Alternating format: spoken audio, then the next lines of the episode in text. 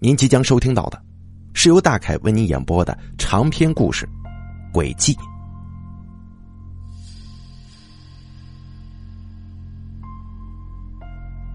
又是一年的除夕夜，刘永达一家四口都围在桌子旁，一边吃着热气腾腾的饺子，一边看着春节联欢晚会。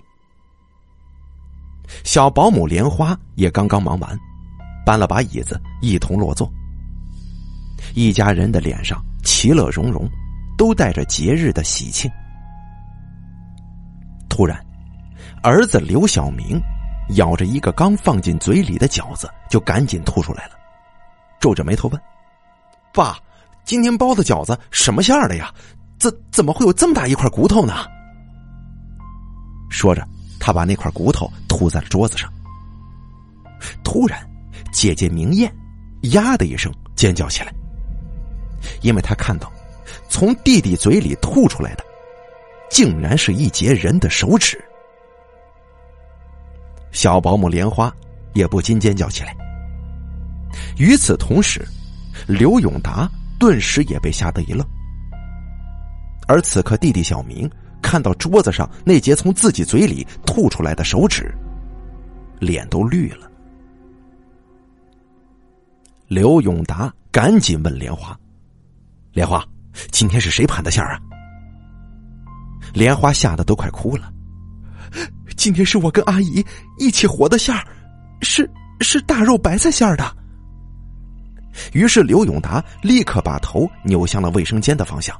素萍，素萍！刘永达喊了好几声，妻子都没有反应。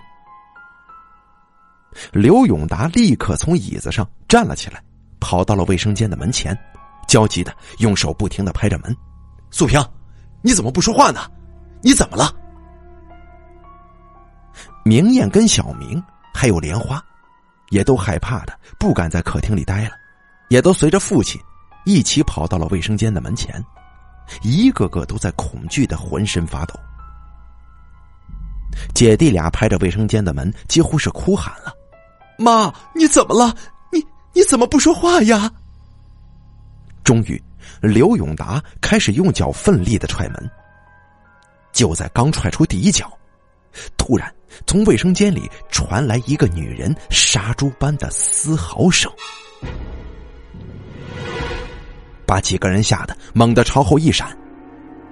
紧接着，刘永达就像疯了一样，用身体撞向了房门。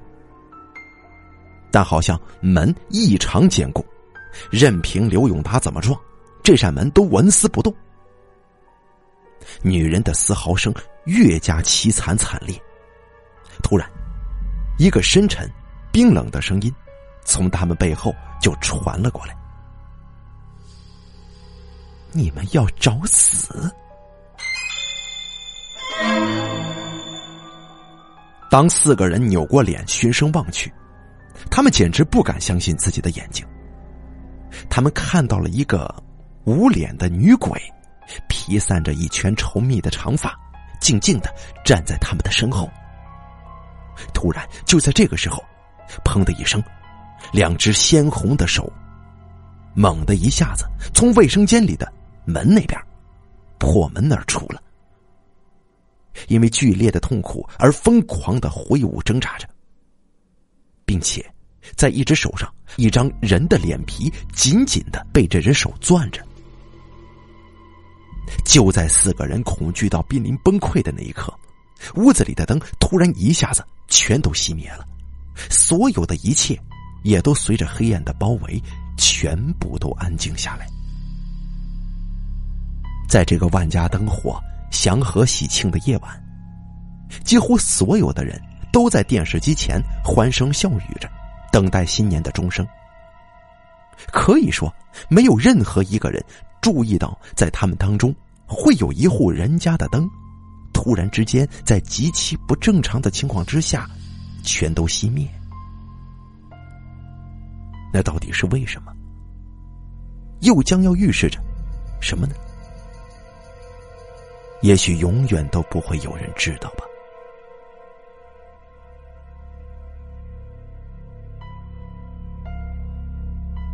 太阳如同往常一样，很慵懒的爬上天空，无精打采的照射着他并不太在意的某个城市。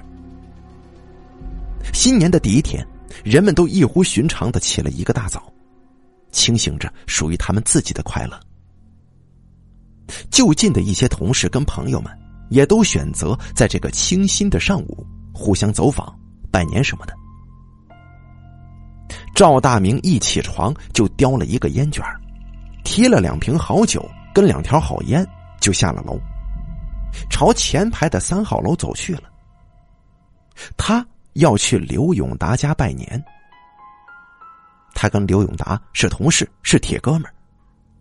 由于赵大明上班比较晚，在工作上，刘永达还是真少没帮过他这个小弟弟。这不，就在元旦节，刘永达还托自己的老同学给赵大明说了个对象。俩人一见面，还真别说，谈的挺合适的。小伙心里这个喜呀，他甭提多感谢刘永达了。当赵大明来到刘永达家的门前，轻轻按了一下门铃，门铃没有一点动静。这门铃肯定是坏了，赵大明心里想着。于是他用手一边拍门一边喊：“呃，勇哥，勇哥，在不在家呀？我是大明啊。”但敲了半天都没有人回应。赵大明抠出了腰里的手机看了看。心想，还不到九点，我哥他们这么早就回娘家了吗？不对呀，昨天晚上我还给他打了电话，说是今天上午我过来，让他在家等着，怎么会没人呢？于是赵大明又敲了一通门，还是没人。正当赵大明准备转身走的时候，他突然听到了屋里传来动静了。好像有人来开门了，于是他又回过了身，门很缓慢的就打开了。顿时，赵大明感觉从屋里刮出一阵很凉的风，让赵大明有些毛骨悚然。开门的人正是刘永达，他披了一件军大衣，眼睛直直的。望着赵大明说：“来了，进来吧。”说着，把赵大明让进了屋。屋里很阴，窗帘都拉着。一进屋，赵大明就说：“勇哥，真是对不起啊，我不知道你们没起床，嫂子还在里屋睡呢。”嗯。刘永达冷冷的嗯了一声。接着，赵大明便把手里提的烟酒放在茶几上。哥，你老弟我也就这水平了，您可一定见谅啊！如果将来小弟发财了，再给你送点洋气的。呃，哥，你怎么了？坐在沙发上，两只眼睛一直死死盯着地板的刘永达，突然把脸扭了过来，着实把赵大明吓了一跳。哥，你。你眼睛怎么了？怎么这么红啊？昨天熬夜了。望着一脸麻木的刘永达，赵大明感觉怪怪的。当他突然一扭脸，可把他给吓了一跳。就在他坐着的沙发旁边，依靠着一个人，正是刘晓明。他就像是一个死人一样，瞪着眼睛望着赵大明。赵大明很不自然的跟他打了个招呼：“小明，你你好啊。”小明没有任何反应。赵大明的额头开始冒汗了，他赶紧从沙发上站起来，对刘永达语无伦次的说：“哥，呃，就就就这样吧，我不打扰你们休息了啊，我走了。”说完，不等刘永达发话，他三步并作两步走到了大门前。此时，赵大明的手心里已经全部都是汗了。他恐惧的拉开了门栓，打开了门。就在他临出门的那一刻，他又扭过脸来看了一眼在沙发上的刘永达。他发现刘永达脸上的肉皮开始慢慢的脱落。这是怎么回事啊？吓得赵大明一个箭步冲出了房门。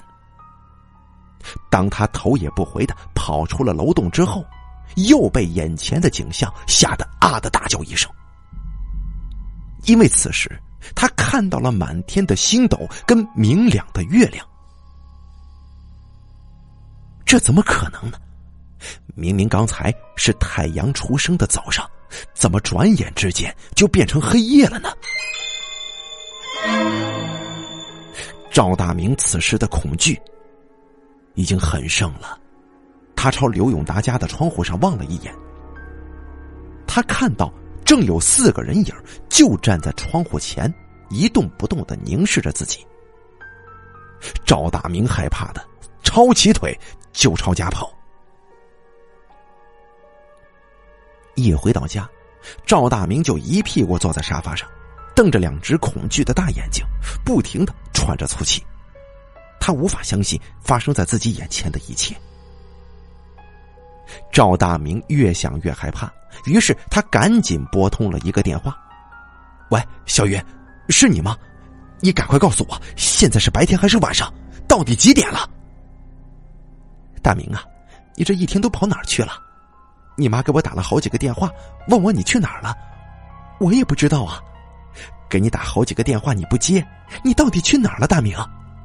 好了，小云，你先别说其他的，你快告诉我，现在到底是白天还是夜晚呢？大明，你怎么了？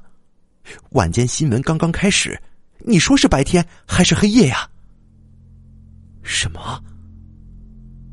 赵大明的脸色越加苍白了，他声音站立着说：“小云，我求求你快来我家吧，我。”我真的好害怕呀！小云扑哧一声乐了。赵大明，我今天才发现，你演技还挺入戏的嘛。我去你家？啊呸！美不死你！咱俩才刚认识一个月呢，你就这么流氓了？小云，不是的，你误会了。我我真的没有那个意思。我今天，我今天真他妈活见鬼了！要不，我去你家找你吗？好了，不开玩笑了。半个小时以后，我到你家，正好我打了一件毛衣，还没收边呢。我给你拿过去，比比胖瘦。好了，就这样吧。挂断了电话，接下来赵大明心惊胆战的在家等着小云。他把屋子里所有的灯全部都打开了，甚至还打开了音响，听着一支很吵闹的摇滚乐。为了能够使自己转移注意力，赵大明信手就从茶几下拿了一本杂志，并且高声的朗读起来。当他还没有读到第二段的时候，他大叫一声，他就把杂志给扔了出去，因为他刚才读的正是一篇名为《死亡接力》的恐怖小说。妈的混蛋，什么小说不能写，专门写吓人的，简直他妈就是！心理变态嘛？赵大明恶狠狠的骂了一句。就在这个时候，摇滚乐突然停了，似乎就像是碟片被卡住了。赵大明的心不禁又一次揪了起来。他慢慢的靠近影碟机，蹲下身子，用颤抖的手指轻轻的按了一下出仓键，机器没有任何反应。于是赵大明又按了一下，还是没有反应。正当他把他的手指第三次朝那个按键按去的时候，一声凄厉至极的鬼叫声从他那几只高保真的木质音响里就传了出来，把赵大明吓得一屁股坐在了地上，哇的就哭了。本能的反应让他赶紧关掉家里的所有总电源。上气不接下气的赵大明，脸吓得都快成了墨绿色了，身体颤抖的如同筛糠一样。他从地上慢慢的爬起来，两只毫无血色的手使劲揉搓着。他在焦急的等待小云的到来。终于门铃响了，赵大明就像疯了一样冲到门边他急切的通过猫眼朝外看，真的是小云来了。他穿着一件米黄色的毛料风衣，戴着一顶很漂亮的白色礼帽，手里提着一个提兜，瑟瑟发抖的站在门外。眼泪顿时溢出了赵大明的眼眶，终于算是见到亲人了。赵大明立刻慌慌张张的打开了门。然而，令他没想到的是，打开门之后，他的眼前空荡荡的，根本就没有小云的身影。小云，小云！赵大明几乎是带着哭腔呼唤着小云，但是没有任何的回声。四周就像死一般的沉寂。突然，一阵猛烈的阴风，呼的一下子，奔着赵大明就吹了过来。把赵大明吹的几乎是魂飞魄散，吓得赵大明赶紧就关上了门，并且还哗啦哗啦的上了好几层保险。此时的赵大明被吓得满头大汗，甚至胸口都感觉到了一阵阵的生疼。赵大明强制自己做深呼吸，慢慢的平静下来。逐渐的，赵大明的情绪。稍微稳定了一些，但是他突然觉得自己的裤裆里有一种很温热的液体在顺着裤子跟大腿的内侧缓缓的蔓延。于是赵大明一个箭步冲向卫生间。当他用手拉开卫生间门的那一刻，他恐惧的几乎猛地向后弹了出去，他摔在了地上。因为就在马桶上坐着一个披头散发、身穿大红色旗袍的无脸女鬼。女鬼慢慢的站起来，她晃着全是头发的脑袋，慢慢的向赵大明走了过去。此时的赵大明那充血的眼珠子几乎立刻就要爆裂了。然而，那个女鬼站在离他三米远的距离停了下来。他开始用手解开自己的旗袍上的衣扣，很快，大红色的旗袍就从那个女鬼的身上滑落下来。顿时，一副女人娇艳的酮体立刻展现在了赵大明的眼前。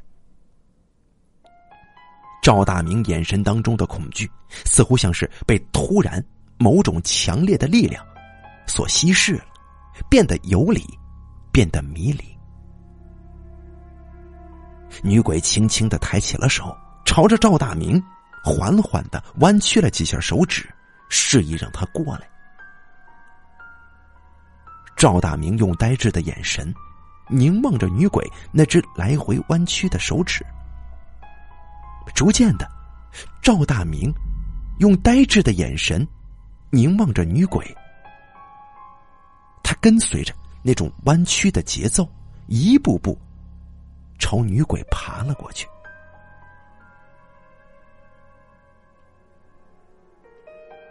就在大年初二的清晨，警方接到一个奇特的案件：一具死相极其惨烈的男尸横卧在家中，死者的肚子像是被人用双手给活生生撕开的，腹腔内所有的脏器全部都被生硬的。给扯出来了，不知去向。在空荡荡的腹腔里，警方只找到了一堆浆糊似的肉泥。经过法医的反复鉴定，确定那滩肉泥其实是死者的生殖器，只是被类似木杵的东西在小陶罐里给捣成了肉泥。这是一宗几乎让所有人都为之发指的凶杀案。警方在接到报案之后，不到十二个小时就成立了专案小组，并且把此案定为头号一宗大案。很不幸的是，冯小泉被最后一个招进了这个专案小组。冯小泉是一个二十四岁的年轻小伙子，仪表堂堂，玉树临风。正是一个青春年少的好年纪。参加工作还不到两年，漂亮的女警花可没少让他泡。他的名字仿佛就是在他们单位里花边新闻的代名词。只要一提起冯小泉，他们单位里的每个人都能够给你绘声绘色的描述出若干段有关于他的爱情罗曼史。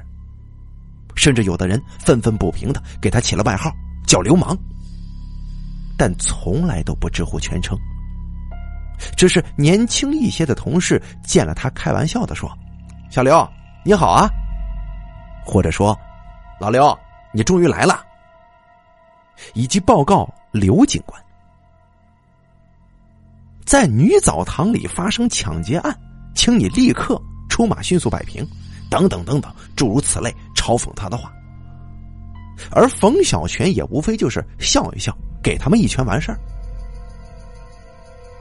当冯小泉接到这个专案的时候，心里甭提多别扭了。这大过年的调查凶案什么的，多不吉利呀！自己这几天的公休假，算是彻底泡汤了，心里一个劲儿直骂娘。但是当他得知自己将要有一个新搭档，并且见到这个搭档的时候，冯小泉先前那种抵触情绪顿时消散的无影无踪了。为什么呀？因为他的搭档是个女的，并且还很漂亮。她名叫王苏子。刚从外国留学回来，一头精神抖擞的短发衬着他那张白皙俊美的面容。如果不是他鼻梁上那架的很厚的眼镜真的很难让人相信他会是一个犯罪心理学的博士。王苏子跟冯小泉被分到了一组，负责先期调查跟取证的工作。当大队长分派完任务之后。冯小泉看了一眼王苏子，问道：“王小姐，我们的工作什么时候可以开始啊？”王苏子望着冯小泉说：“我想，最好现在就开始。”于是冯小泉很是诧异的看了一下怀里的手机，“哎呀，现在是九点五十八分了，我们在这个时候还能做些什么工作呢？”王苏子说。我想去走访死者的一个朋友，想了解一下死者生前的近况。我发现了一个小小的疑点：死者有一个关系很不错的同事，跟死者的家只隔了几栋楼。在死者事发之后，几乎整个家属区的人都知道了这个消息。我想，那个叫刘永达的人也应该得知了，但是他们明明是好朋友，但似乎……刘永达表现的过于沉静了，没有做出任何一丁点的反应，并没有出现在事故的现场来安慰死者家属的举动啊。冯小泉说：“也许他家没有人，串亲戚去了，或者说人家压根儿根本就不知道这消息吧。”不，他家有人的，你知道吗？就在今天傍晚。我还特意去了一趟发生命案的家属区，在很无意间发现了刘永达家亮着灯，而且似乎有人影在晃动。当我很仔细的再次观望的时候，那个屋子里的灯突然就灭了。哦哦哦，是这样啊，那咱们现在就去吧。于是冯小泉开着车跟王苏子很快就到了刘永达家的楼下。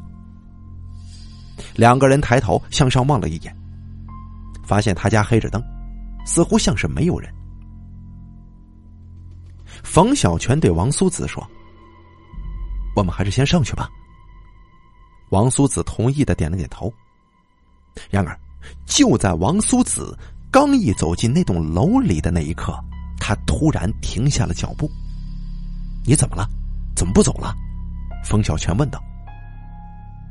王苏子闭了一下眼睛，啊，没什么，我只是觉得这里有些阴冷。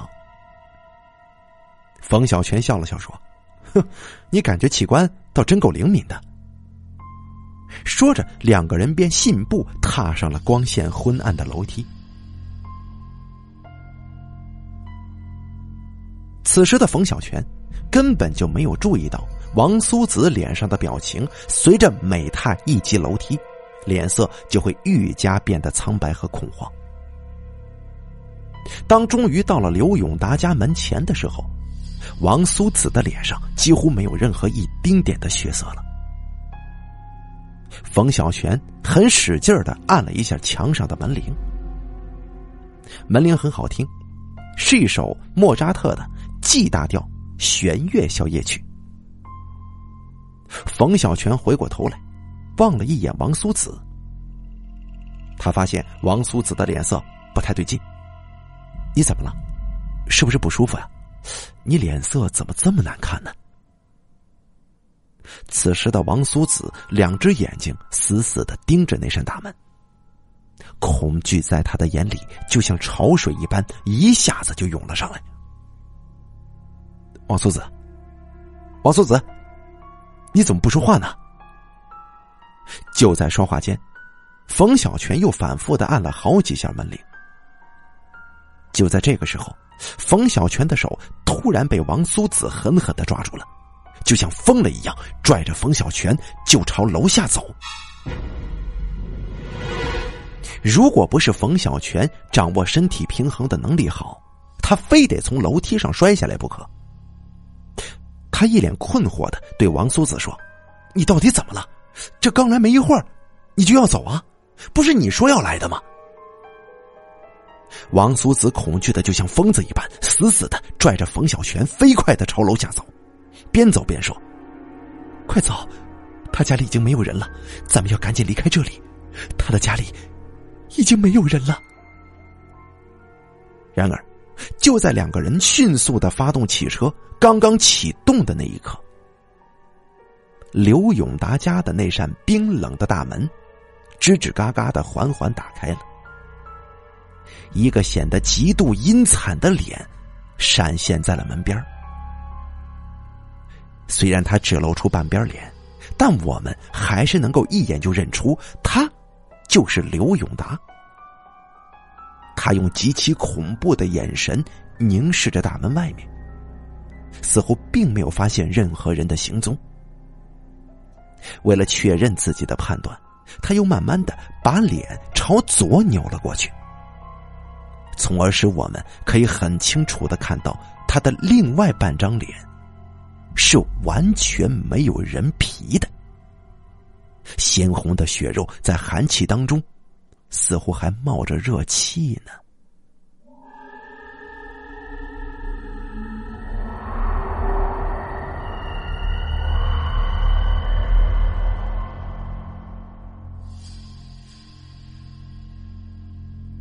在那辆飞速行驶的汽车上，冯小泉一头雾水的望着已经是满头大汗、眼泪婆娑的王苏子。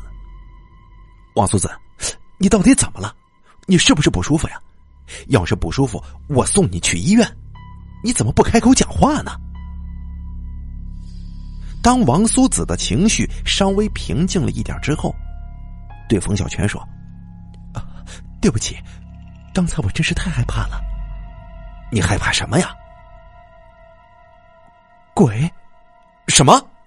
冯小泉突然猛的一个急刹车，他扭过脸，以一种难以相信的眼神看着王苏子：“你到底怎么了？你怎么开口说胡话呢？”不，我现在很清醒，请你相信我。你知道吗？刚才那户房子里面已经没有人了。冯小泉望着一本正经的王苏子：“你这话什么意思？”我的意思就是，那个房子里面确实有东西，但绝对不是人。怎么？难道是鬼啊？冯小泉不相信，反问。王苏子望着冯小泉一脸不屑的表情，很郑重的说：“是的，里面都是鬼。”哼，那你怎么知道的？王苏子一下便陷入了深深的沉默当中，一个很久远的记忆，把他带回到了自己的童年。一声很清脆的下课铃声响了，放学了。一个斜挎着绿色书包的小女孩一蹦一跳，飞快朝家中跑，嘴里还哼着一首新学的儿歌。因为精彩的动画片《机器猫》就要开始了。想到这里，小女孩不禁又加快了自己的步伐。当她一冲进楼梯口，就拼命的爬楼梯。然而，当她一抬头，就看见上面的楼梯上有一个穿着粉红色的小裙子，头上梳着两只麻花辫的小姑娘。小苏子一眼就认出了那个小姑娘，正是一个月前刚刚从这栋楼里搬走的玲玲。她可是小苏子最要好的小伙伴了。小苏子很兴奋的跑过去，猛地拍了一下那个小女孩的肩膀：“玲玲，你什么时候回来的？”然而，当那个小女孩一回头，立刻就把小苏子给吓晕了，因为她看到。那个小女孩的脸跟她的后脑勺一模一样，还是两个麻花小辫当小苏子从昏迷当中苏醒，已经是第二天早上了。妈妈、爸爸都陪了他整整一夜。妈妈说是邻居阿姨发现他晕倒在楼梯里，就赶紧打电话通知了他们。妈妈还说自己昨天晚上。整整高烧一整夜。然而，当小苏子一睁眼就哭了。他说的第一句话就是：“妈妈，昨天下午我在楼梯上看见玲玲了。”还没等小苏子把话讲完，妈妈就朝小苏子的嘴上打了一巴掌。看你还胡说！事后，小苏子才知道，玲玲。早在半个多月前就被一辆公共汽车给压死了。从此以后，小苏子的生活中总是笼罩着一个很可怕的阴影，因为时常小苏子都能够从那个恐怖的阴影当中窥视到一种很可怕的东西。当冯小泉听完王苏子。讲述了自己从小所经历过的一些光怪陆离的奇特事件之后，冯小泉觉得头皮有些发麻了。但是他还是不能相信这个世界会有鬼的存在。他长长的出了一口气，说：“现在不是我疯了，就是你疯了。我看你倒像是一个写恐怖小说的作家。”王苏子很无奈的低下了头。我知道你们都不会相信的。其实，在这个世界上，总有那么一部分人，他们的心灵很敏感，敏感的可以用心灵捕捉到他们肉眼所看不到的东西。突然，王苏子很紧张的抬起头，看着冯小泉说：“你的手机要响了。”冯小泉疑惑的。从怀里赶紧掏出手机，我手机没响啊！就在说话时间，冯小泉的手机突然真的就响起来了。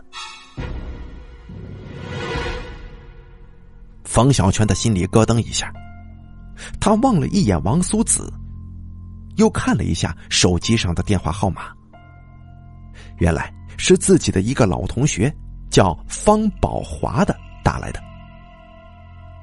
冯小泉按了一下接听键，“喂，呃，过年好啊，老同学。”但是电话里并没有人回应。突然，一个很沉重的呼吸声响了起来。正当冯小泉感觉到很疑惑的时候，电话里传来了一个女人咬牙切齿、很恐怖的声音：“你想找死？”吓得冯小泉一下子就把手机扔了出去。他惊恐的望着身边的王苏子，额头上也开始冒出冷汗了。而就在此时，那个已经没有了人的屋子里，弟弟、姐姐，还有那个小保姆莲花，都拉着阴惨苍白的脸。静静的围坐在一张小方桌跟前，一动不动，似乎像是在等待着什么。而在卫生间里的刘永达，正从一个浑身是血的尸体上，用手狠狠的撕下一块人皮，然后慢慢的把那块人皮贴在了自己的左脸上。很快的，那块皮就像有了生命一样，开始在刘永达的脸上慢慢的蠕动。随着蠕动，那块皮逐渐。完全跟刘永达的另外半张脸融合在一起了，从而使刘永达又恢复了人的面貌。当刘永达完成了这一切之后，同样也回到了客厅里，也以同样的姿势坐在那张方桌跟前一动不动，似乎一切都变得很平静。在黑暗中，那四张恐怖的脸闪现着。蓝幽幽的光。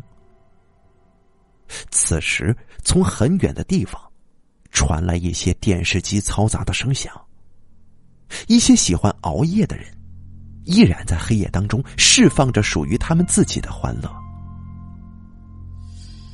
终于，午夜的钟声敲响了，沉闷而又洪亮的钟声在四张惨白的鬼脸间不停的晃荡，似乎是在告诉他们。新的一天又来到了，现在已经是大年初三了。终于，四个人都缓慢的站起了身，慢慢的朝大门走去。当门又一次被打开之后，四个人默不出声的走了出来。当他们走到楼下，发现漆黑的夜空当中已经飘起了鹅毛大雪。地上也已经开始有了厚厚的积雪。不过，这四个人似乎并没有被这种恶劣的天气所影响，他们依然信步踏上了自己的征途，去完成着一项似乎连他们自己都不明白的特殊使命。此时，路边那昏黄的灯光，就像游移鬼魂一般，显得妖娆而又迷离。他们很清晰的映射着四个人特殊的身影，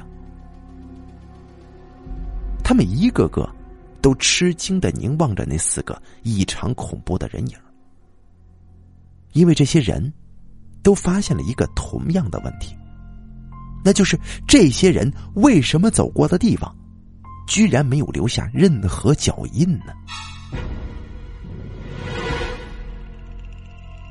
在空旷沉寂的冰天雪地当中，四个可怕的黑影，在这个洁白的背景当中，形成了一个很微小但是极其恐怖的黑斑。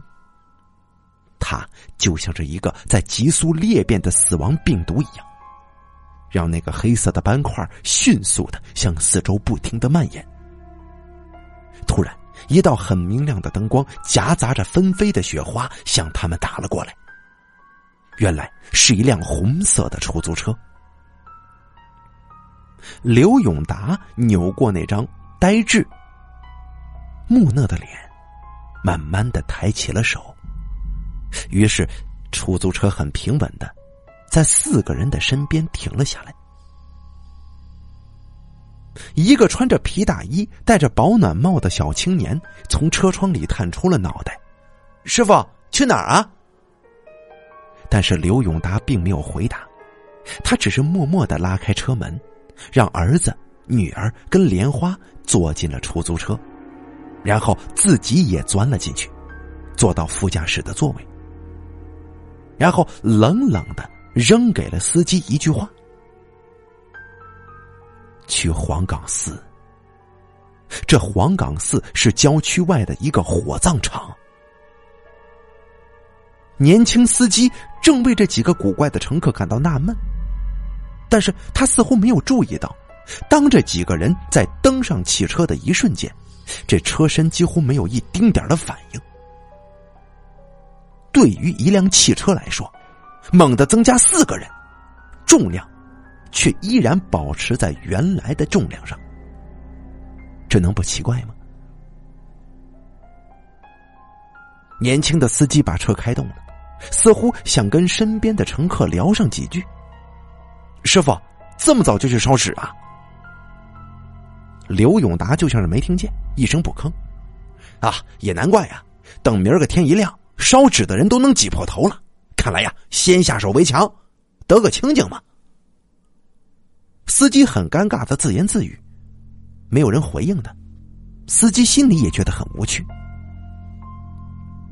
逐渐，车里的空气变得越来越冷了。虽然司机已经把车内的暖风机开到了最大功率，但也是于事无补。司机冻得浑身都开始不停的哆嗦。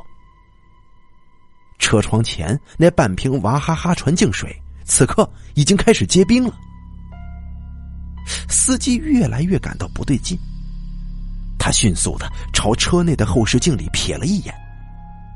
他发现后排三个人的眼神都显得出奇的怪异，他们都像是中邪了一样，神情呆滞。当司机再一次看了几眼坐在自己身边的刘永达，他惊奇的发现，这个乘客的耳朵根儿跟脖子的地方。正有一条红色的血印，时隐时现的出现。突然，一个很恐怖的念头一下子攥紧了青年司机的心。司机的额头开始冒出冷汗了。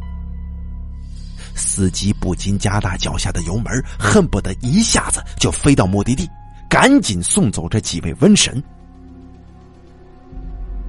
终于，黄岗寺到了。司机慢慢的把车停在了路边。此时，年轻司机那张因为极度恐惧而变得没有血色的脸，就像是死人一般，显得特别难看。他哆嗦着说：“师师师傅，呃到了。”刘永达跟后排的三个人似乎没有一丁点反应，始终坐在那里，一动不动。就像是泥塑雕像一般，这下子可把司机给吓坏了。冷汗又一次止不住的从他的额头上冒了出来。师傅，师傅，司机又接连呼唤了好几声，但仍然是没有任何反应。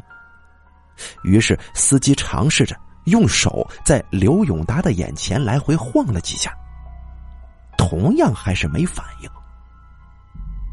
接着，司机把手指轻轻的放在刘永达的嘴边，想试探一下他是否还有呼吸。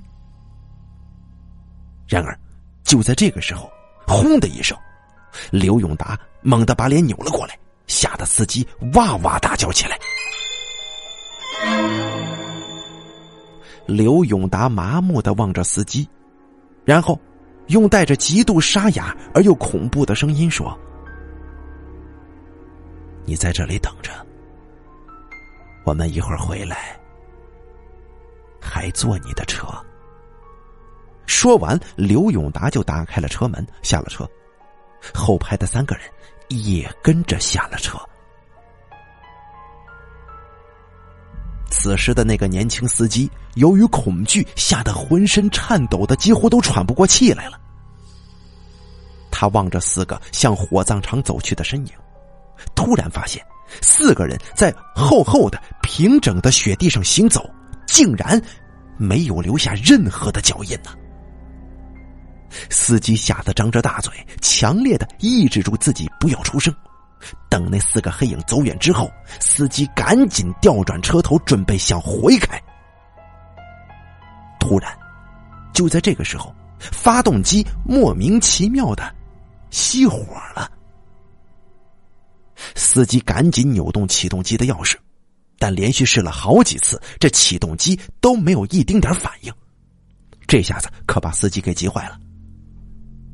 然而，更令司机想不到的是，当他准备下车检查故障的时候，居然发现这车门无论如何都打不开了。司机都快给吓疯了。他疯狂的拿起车里的电台，想与总台取得联系，但是电台里传来的只有刺耳的滋啦声。于是司机又掏出手机打电话，手机没信号。司机在极度的恐惧当中挣扎着，他奋力的用脚不停的踹着车窗，想试图逃脱。但此时的汽车，就像是一个被死神所诅咒过的坟墓一般，牢牢的困着一具正在愤怒的死尸。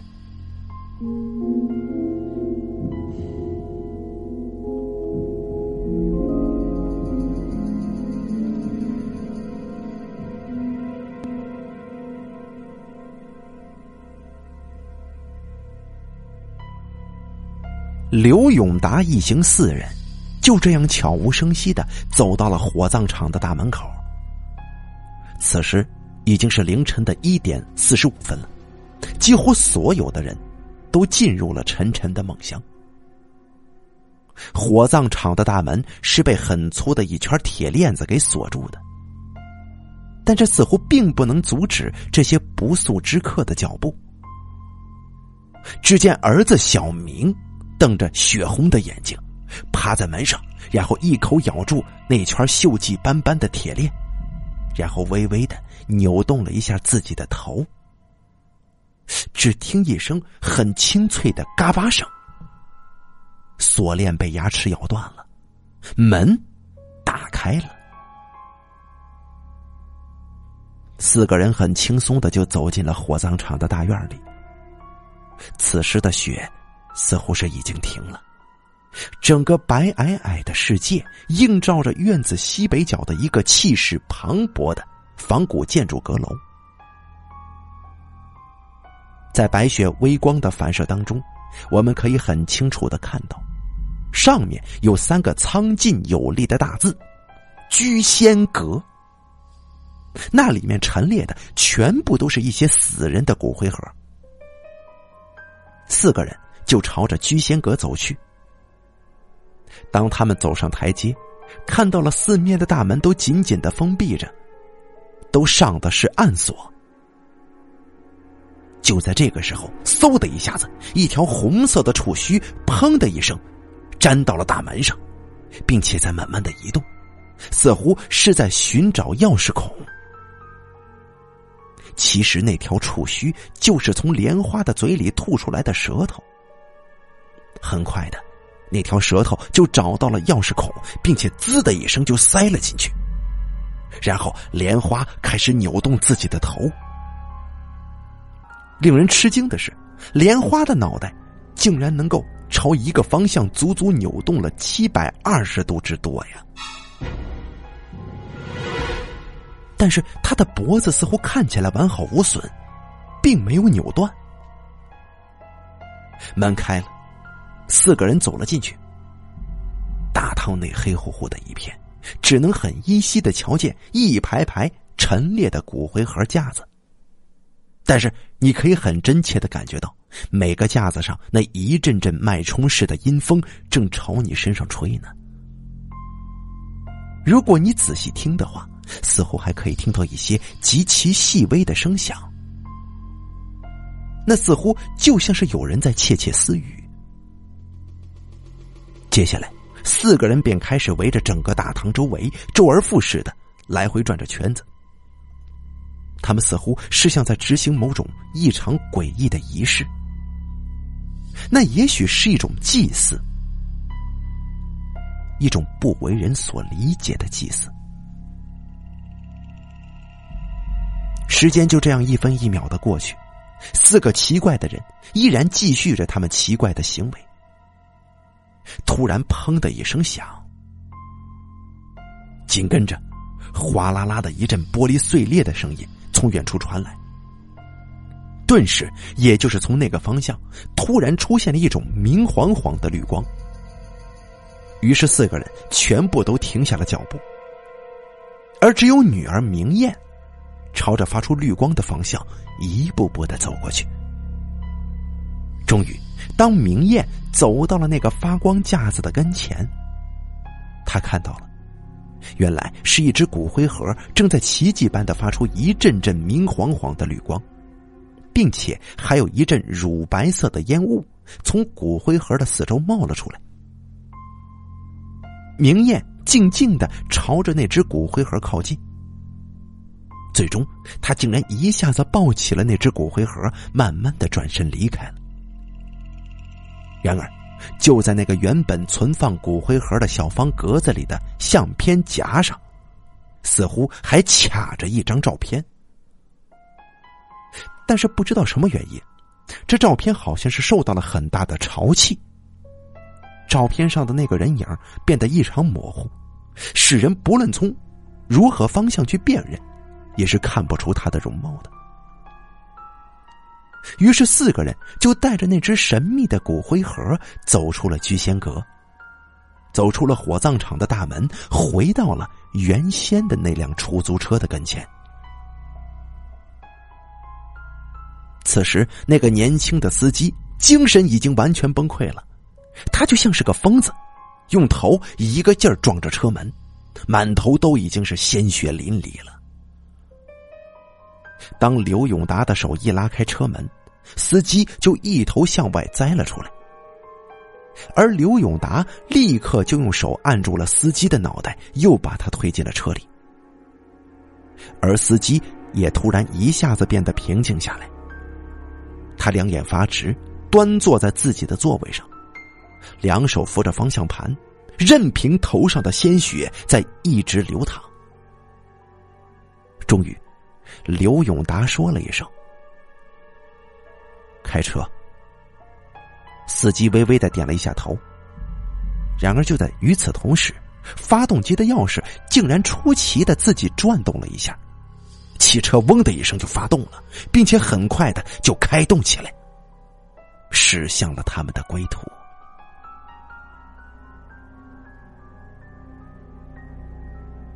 当四个人捧着那只神秘的骨灰盒回到家中的时候，那个被邪灵所蛊惑的年轻司机就疯狂的把车开到了最高的时速，奔向了鸟无人烟的公路，并且最终撞的体无完肤。他撞到了中心广场上的一个花坛里，一个乳白色振臂飞驰的人体雕塑也被撞得轰然倒塌。而在刘永达的家里，四个人都默默的又一次围坐在那张方桌跟前，在桌子的正中央放着那只骨灰盒。突然，刘永达把手伸了进去，他慢慢的打开了骨灰盒的盖子，在黑暗当中，那白色的骨灰就像是过了期的荧光粉，向外。散发着极其微弱的寒光。突然，刘永达把那只毫无血色的手伸进了骨灰盒，并且抓住了一大把骨灰，放在自己眼前。然后，他来回仔细的观察着手中的骨灰，似乎像是在寻找什么。突然，刘永达猛地一下子把手里的骨灰全部都塞进了自己的嘴里。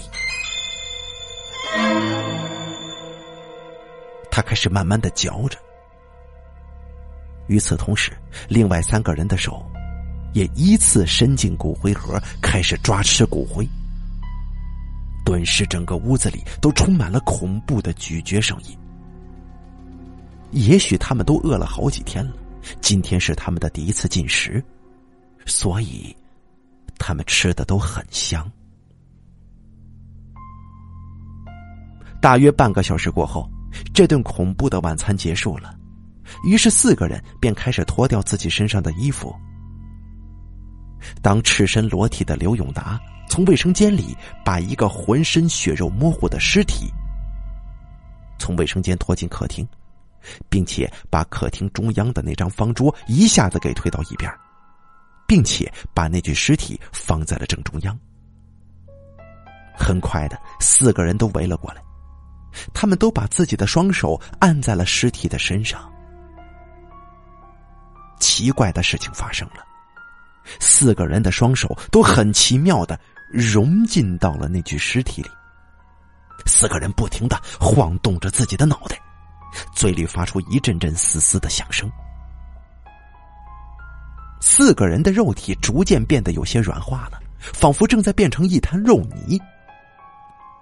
很快的，四个人几乎变成流体的身躯，慢慢的在那具尸体上相互的融合。你几乎已经完全分不清那四个人的手跟脚了，只能很依稀的看到一个剥着血肉、模糊血丝的类似手脚的东西，在那堆肉乎乎的肉堆里闪现一下，很快又会被吞并了。五个人的躯体在很短的时间内。相互融合，形成了一个类似于球形的大肉瘤。它就像是一个人的心脏一样，在很有节律的跳动，并且偶尔的还能在地上来回滚动几下。时间就像那个肉瘤抽搐的节奏一样，在慢慢的流逝着。也不知过了多久，突然那个巨型的肉瘤停止了抽搐。一切都变得极为平静，仿佛时间也在这一刻凝固下来。突然，噗的一声，从肉瘤顶端喷出了一股黑血，飞溅到天花板。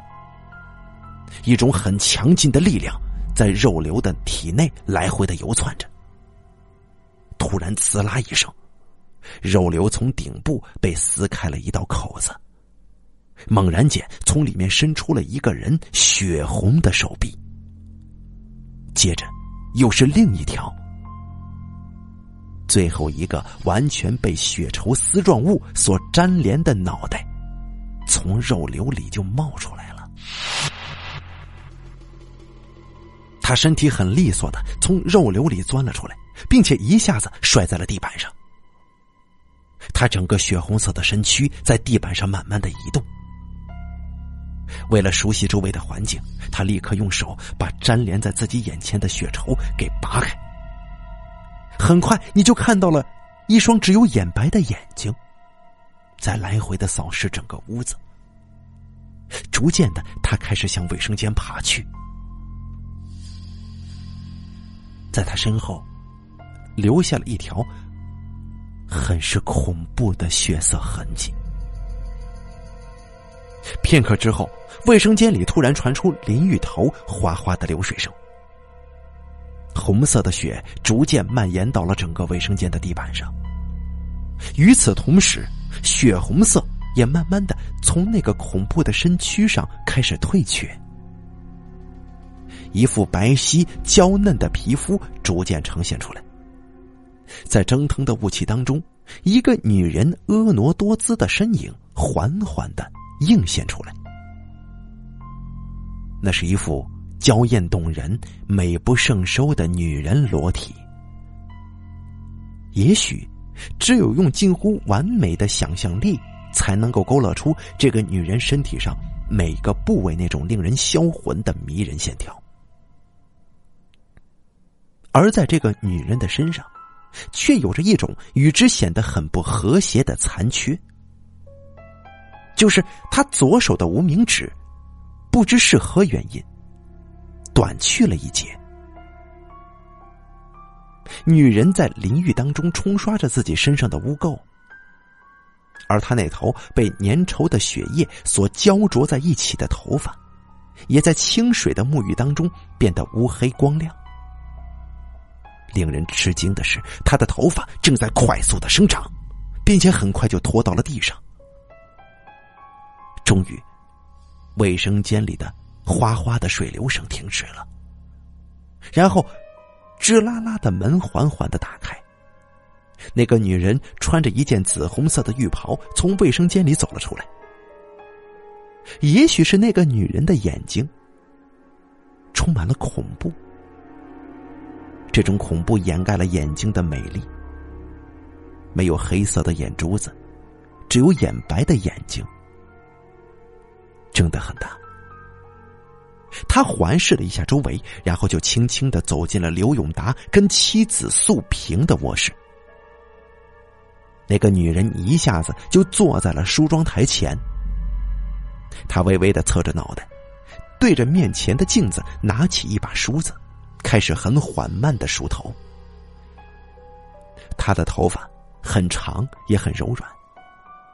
他一边梳着头，一边欣赏着镜中的自己，甚至从嘴里还哼出几声凄厉的声调。突然，镜子当中的女人开始逐渐衰老，最终衰老到皮肤都皱成密密麻麻、一条条很深的褶子，整个景象显得极其恐怖。突然，只听到一个女人。凌厉的惨叫声，随着一声很清脆的啪啦啪啦声，顿时镜子被砸成七零八落的碎片。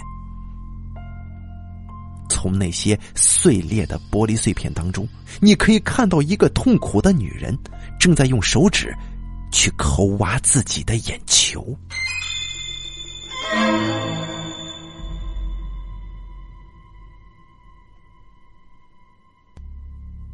而就在与此同时，满头大汗的冯小泉突然从自己的睡梦当中惊醒了。他是被一个女人撕心裂肺的惨叫声给吓醒的。自从昨天晚上把王苏子送回了宾馆之后，冯小泉的心总觉得七上八下不对劲。一想到王苏子说的话，身体就会不住的发抖、心慌。昨天晚上，如果不是自己多喝了几两，肯定会失眠的。想到这儿，冯小泉不禁使劲吐了口痰：“呸！这他妈是什么事儿啊？局里怎么会招来这么一个神经病啊？害得老子连觉都睡不好。”冯小泉望了一眼窗帘天刚蒙蒙亮，他很无奈的叹了口气。然后从枕边摸出一盒烟，抽了一根，叼在嘴里，然后用打火机啪的一下子点着。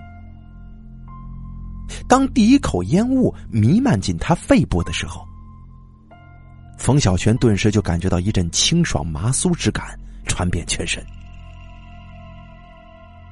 正在这个时候，手机响了。冯小泉拿过手机，喂，谁呀？全子吗？是我三儿啊！过年好啊！冯小泉扑哧一声乐了，切！我说三儿啊，你这都一个多月死哪儿去了？你知道我有多想你吗？我想你想的，每天夜里我都抱着我们家浴盆一个劲儿哭啊，不哭满三大盆我都停不下来呢。行了行了，说正经的吧，今天我打电话给你啊，主要是说个事儿。我想你小子这么早给我打电话，肯定没啥好事黄鼠狼给鸡拜年，准没安什么好心。是不是你开的那家音像店又被人给查封了？是不是？是你个大头鬼呀！大过年的，净给我整这些骚气话，你小子可真他妈没人性啊！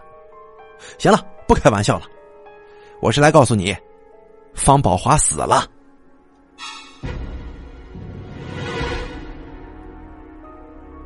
当听到“方宝华”几个字之后，冯小泉的心里突然猛地咯噔一下子，他几乎不敢相信自己的耳朵。就在昨天夜里，当冯小泉接到了那个恐怖电话以后，王苏子就告诫他说，那个给他打电话的人已经死了。此时，冯小泉的脸色。变得有点难看了，他几乎是有点发火的说：“三儿，你别跟我开这种玩笑，我最他妈恨别人拿生死来开玩笑了。喂，大过年的，我我能编这种瞎话吗？尸体两天之后火化，你知道他是怎么死的？你知道之后非把你气死不可。他愣是喝酒给喝死的。你也知道宝华那副熊样。”一见了酒啊，比他亲爹都亲呢。这不，大年初一跟他老婆去看他老丈人，中午一吃饭，再加上人多热闹，宝华那个傻逼就不知道自己是老几了，一通猛喝，还耍酒疯跟他老婆干了一仗。干完仗，又接着喝，没喝几口就晕了。送到医院的时候，人就没气儿了。你说可气不可气呀？我今天给你打电话的意思就是。怎么说这宝华也是咱们老同学，又是不错的哥们儿。我联系了几个关系挺不错的哥们儿，给他凑个份子，后天去参加他的葬礼。你看，正说到这儿呢，突然电话断线了。冯小泉赶紧重拨，但始终都拨不通，那边似乎也没再往回打。此时，冯小泉开始感到事情有些太蹊跷了，心里不禁觉得一阵阵凉飕飕的，嘴里的香烟也跟随着嘴唇的抖动，在颤抖着。突然，冯小泉吃惊的发现，自己嘴里的那支香烟居然越吸越长。起初，冯小泉以为是自己看花眼了，但是他又特意使劲吸了几口。这是真的，香烟居然在向前燃烧呢！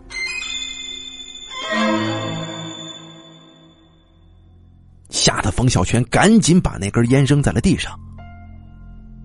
香烟还在继续燃烧，并且随着燃烧在不可思议的慢慢变长。冯小泉害怕的立刻从被窝里爬了起来，以迅雷不及掩耳之势立刻穿好了衣服。他一下子就使劲用脚踩灭了那支烟，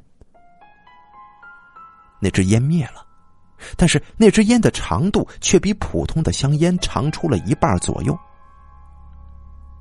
冯小泉害怕的不敢在自己屋子里边待了，他迅速穿好大衣，戴上警帽，连脸都没洗就走出家门，因为他要去找王苏子，因为只有王苏子才能解释他心中的恐惧。很快，冯小泉就风风火火的赶到了王苏子所居住的宾馆。当他走到了五幺七号的房门前，还没敲门呢，门就突然打开了。正是王苏子，他穿着一件粉红色的羊毛衫，没戴眼镜，脸上显得很湿润，似乎是刚刚洗过脸。一见到冯小泉就说。我知道你今天早上一定会来的，进来吧。听了王苏子的话，冯小泉苍白的脸色显得更加难看了。一进屋，还没来得及就坐，冯小泉就急切的问：“你怎么知道我今天早上一定会来找你呢？”王苏子坐在床边，用一块棉绒布擦拭着自己的眼镜，因为。你看到了一些不干净的东西，啊！你你怎么知道的？冯小泉一下子就睁大了惊恐的眼睛，因为我跟你一样，也看到了。告诉我，你看到什么了？我看到流动的自来水里冒出一阵很浓烈的烟雾。如果我没有猜错的话，那是你吸的烟吧？冯小泉的额头。逐渐冒出冷汗，他接着问：“那，那么这一切又到底该作何解释呢？”没有任何的解释。那是一种很自然的真实现象，只是真实的，超出了我们所通常认知的。我我不懂你的话。我的意思是说，在这个世界上，我们通常看到的，只是真实世界的很小一部分。还有更为广阔的空间的，那是我们正常人用肉眼所看不到的。那为什么看不到呢？那是因为我们的大脑。你知道，咱们每一个人都有一颗极其复杂而又神秘的大脑。对于它的认知，我们还远远的处于很朦胧的蛮荒阶段。它是我们感受一切事物的接收器。他在每一秒钟所接收到的信息数量，我们永远都无法想象。但这些信息在经过大脑的分析处理之后，在正常的情况之下，它只会把其中极少的一部分信息传递给我们，从而变成咱们的视觉、听觉、嗅觉、味觉跟内心的感知。而其余的大脑认为没有用的信息，就会被很自然的过滤掉。然而，大脑的工作也并不是总那么按部就班的。例如，在遭受到病变、药物、酒精或者疲劳的作用之下，大脑的工作方式难免会出现一些小小的差错。他们会把一些本应该过滤掉的信息，通过我们的感觉器官传递给了我们，从而会使我们产生一种通常认知为幻觉的东西。也许你会感到很困惑，为什么大脑要这样的欺骗我们？告诉你，这也是我们一直在寻找的答案。也许答案只有上帝才知道。其实，在这个世界上，咱们人类跟其他我们能够看到的生物都一样，看到的只是一个很局限的世界，只是各自看到的世界有所不同而已。就像是蚊子，蚊子看到的世界无非只是一片片光影交错的光斑，他们的视觉还不及咱们的视觉百万分之一呢。当然，也有一些生物，他们的视觉超越了我们，例如家猫。也许你从来没有留意过猫吧，在小花猫睡觉或者玩耍的时候。耳朵突然朝一侧动了起来，猛地睁开了眼睛，慢慢的环视一下，或者突然停止玩耍，猛地扭过了头，似乎是被什么咱们看不到的东西所吸引了。然后他就慢慢的走过去，接着又猛地退回来。这一切的迹象都表明，在你的屋子里，还有另外一种东西在陪伴着你呢。你说的是鬼吗？冯小泉很紧张的问。王苏子默默的点了点头。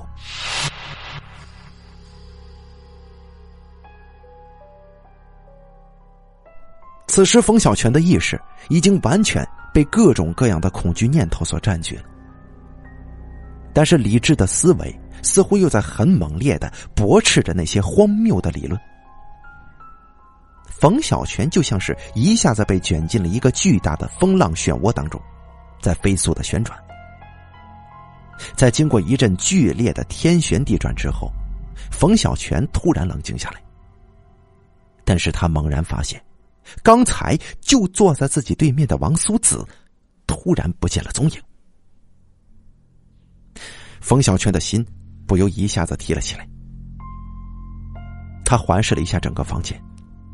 四周很安静，他试着连唤了好几声：“王小姐，王小姐。”都没有人回应。冯小泉身子开始不由自主的发起抖来。正当冯小泉起身想离开这间屋子的时候，突然一阵哗哗的流水声从卫生间里传了出来。冯小泉又向着卫生间里连唤好几声。王小姐，是你在里面吗？没有人回应。于是冯小泉决定立刻离开这间屋子。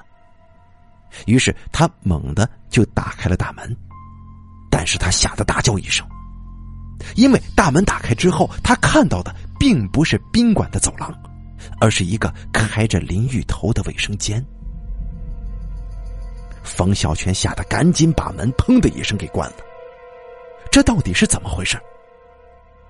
他心里不住的在想：难道是自己搞错了方向吗？不可能的。难道真正的大门会是卫生间的那道小门吗？冯小泉一边想，一边慢慢的朝那个哗哗流水的卫生间靠近。当走到近处。冯小泉就歇斯底里的“砰”的一声把那扇门给踹开了，但是他脸上那种恐怖的表情几乎扭曲了他的整张脸，因为，他看到一个全身都已经被剥了皮的人，正站在水雾里冲刷着自己身上的血色稠状物，顿时一股很强劲的吸力，嗖的一下子就把冯小泉给吸到了卫生间。而且一下子，被那个没皮的怪物给紧紧的拥抱住了。歇斯底里的冯小泉就像是疯了一样，在不停的挣扎着，但是不论怎么挣扎，冯小泉都无法挣脱出那个怪物强有力的手臂。突然间，那个怪物猛地把嘴一下子就狠狠的贴在了冯小泉的嘴上，任凭冯小泉怎么反抗，都是无法挣脱。突然，冯小泉感到了似乎有什么东西正在源源不断的从那个怪物的嘴里注入到自己的体内。很快，怪物的身体就像是缩水了，正在快速的萎缩。随着最后一口浓状物的注入，那个怪物彻底从冯小泉的眼前消失了，因为他已经完全注入到了他的体内。此时的冯小泉只觉得浑身就像是灌了铅一样的沉，四肢麻木，几乎没有了任何的知觉，眼前的一切都变得朦胧而又迷离。突然间，好像有一只手一下子。伸进了自己的脑袋里，疯狂的抓捏着自己那颗脆弱的大脑，仿佛就在那一刻，完整的大脑被那只仇恨的手抓成了一堆豆腐渣。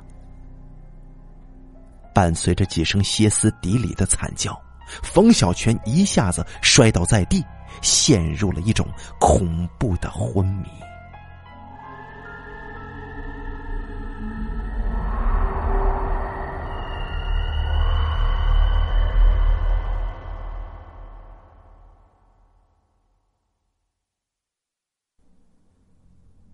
当午夜的钟声恐怖的回荡在火车站站前广场的时候，一个身穿裘皮大衣、打扮很妖艳的女人出现在了人们的视野当中。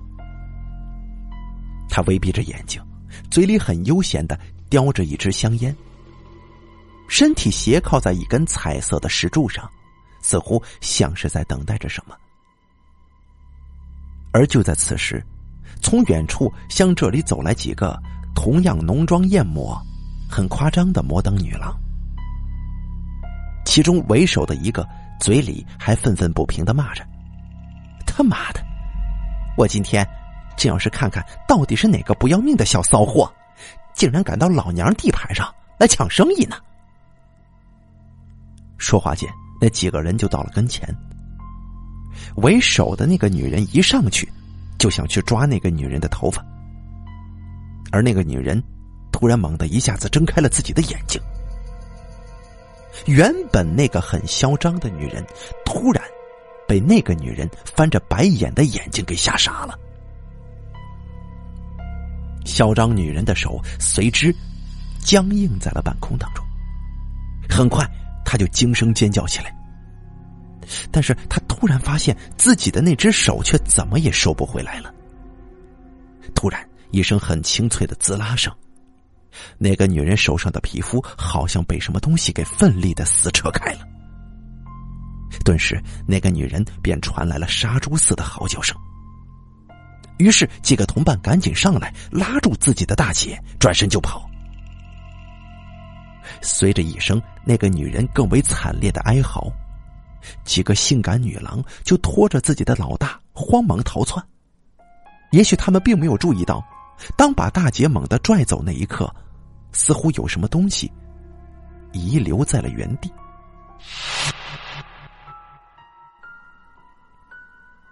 此时，那个几乎陷入昏迷当中的女人，一只袖筒里正在不停的往外滴血。那只原本纤细的手，此时变得更加纤细了。因为那上面已经没有了皮。其实不光是那只手，此时他的整只胳膊上的皮都被剥掉了，正好遗落在刚才那个穿裘皮大衣的女人脚下。那个可怕的女人依然保持着自己原先的那份悠闲与沉静，似乎刚才的那个小插曲，并没有让她受到丝毫的影响。没多久，终于有人上钩了。那是一个四十多岁的矮胖男人，穿着一身很名贵的毛料西服。也许是刚吃过饭，喝了点酒，他打着饱嗝，满面红光的朝那个穿裘皮大衣的女人就走了过去。一走到那个女人的跟前，那个男人一双色眯眯的眼睛就不住的在那个女人身体上来回的打量，脸上很快浮现一种很淫荡的笑容。男人很直白的问：“多少钱呢？”女人很优雅的睁开眼睛，此时一对荡人心魄的眼睛立刻出现了。这男人顿时就傻了，因为他从来没有被一个女人如此美丽的眼睛给深深的打动过。女人冷冰冰的从嘴里吐出两个字：“八百。”“OK，OK，小意思。哼，如果小姐服务周到的话，我还可以给你凑个整呢。小姐，你看到前面那个叫做皇家饭店的地方了吗？”说着，那个男人用手指了指正前方的那座高楼。我在五楼的五幺四房间等你，咱们不见不散呐。说完，那个男人就很快的朝自己的住处走了过去。那个男人显得很兴奋，他不停的往外走，一边走，嘴里还哼着一支很淫荡的小调。当那个矮胖的男人终于来到自己的五幺四号屋子跟前，就迫不及待的用钥匙打开了房门。当他刚一打开屋子里的灯，着实被眼前的情景给吓了一跳。因为在床边正坐着刚才那个妓女呢。男人惊讶的问：“你的速度可真够快的，我无非只是去买了几个安全套而已，没想到。”速度真快呀！妓女并没有说话，她只是轻轻的吐出了几个很好玩的烟圈，然后就脱掉了裹在自己身上的那件裘皮大衣。顿时，一个女人香艳、性感的裸体呈现在了男人的眼前。男人被女人的肉体给惊呆了，两只眼睛火辣辣的，贪婪的搜寻着。这个女人身体上每一个隐秘的地方，男人的呼吸随之变得急促起来。终于，一种异常强烈的原始本能一下子促使着那个男人向这个妓女就扑了过去。接下来便是一种持续的、猛烈的狂野激情。在那一刻，人回归了自然，回归了平凡。回归到它原本动物的属性，但是在激情过后，人类便开始恢复了自己的理智。那是一种他们所特有的神奇能力，我们通常称之为思想，因为思想会持续不断的指引着人类重新经历各种不同的激情。那个男人从来没有像今天这么满足过。当他精疲力尽，再也无法释放激情的时候，他似乎平静了下来，搂着怀里的那个女人说：“你，你能不能嫁给我呀？我很有钱的，我钱很多，你一辈子都花不完。我有汽车，有洋房，有公司，我还有珠宝，有许许多多的。”男人就似乎像是梦呓一般，向女人炫耀着自己的万贯家财，不知不觉的。沉沉的睡了过去。他似乎从来都没有像今天一样睡得如此香甜。但是很快的，那个男人就开始觉得身上有点冷了。但为了保持住自己这种很香甜的睡眠姿势，他就是懒得动弹。然而，随着那种冰冷的感觉越来越强，最终男人还是睁开了自己的眼睛。起身坐了起来，想要找一条毛绒被来盖一盖。但是他突然觉得自己的肚子里面凉飕飕的。当他低头一看，完全傻眼了，因为他看到了自己从脖子以下直到小腹，整个胸腔和腹腔全部都被人打开了，里面空荡荡的，所有的器官都不知去向，突然，一阵声音传了过来。男人循声望过去，他发现就在墙角里蹲着一个人。他似乎好像手里正捧着一堆猩红色的东西，正在津津有味的吃着呢。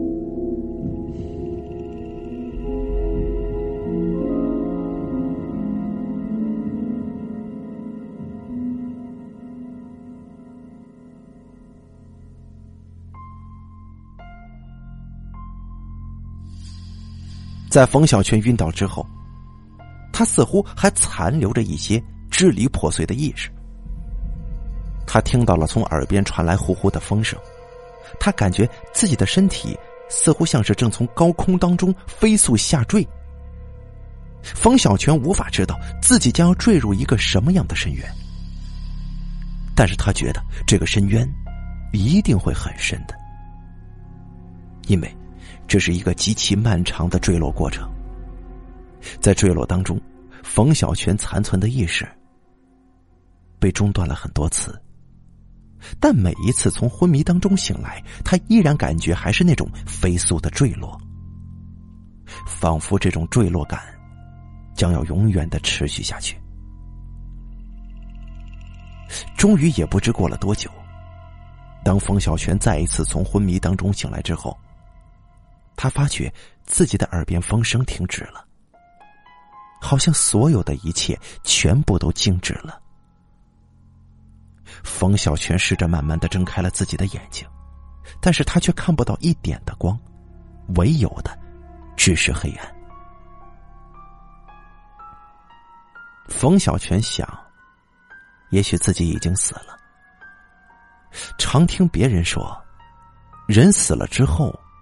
就会在一个很黑的隧道里慢慢的走，走着走着，就会看到一道很明亮的光。于是冯小泉就试着迈自己的腿，但是他却发现自己无能为力，因为在他的身上，他几乎感觉不到腿的存在，甚至连自己的身体好像也并不存在，唯一有知觉的就是他的头颅。慢慢的，冯小泉突然发现，眼前出现了一个长方形的、显得有些阴暗的光块。逐渐，这个光块变得明亮起来。就在这个时候，突然有一种麻酥酥的感觉，很快的就从冯小泉的脚尖一直蔓延到他的头顶。当这种感觉过后，冯小泉终于有了知觉。他感觉到自己正坐在一张很柔软的沙发椅上。此时，方才眼前那个长方形的光块完全亮了起来。冯小泉现在才看清，原来那是一块很洁白的幕布。此时，通过微弱的光线，冯小泉环视了一下自己的周围。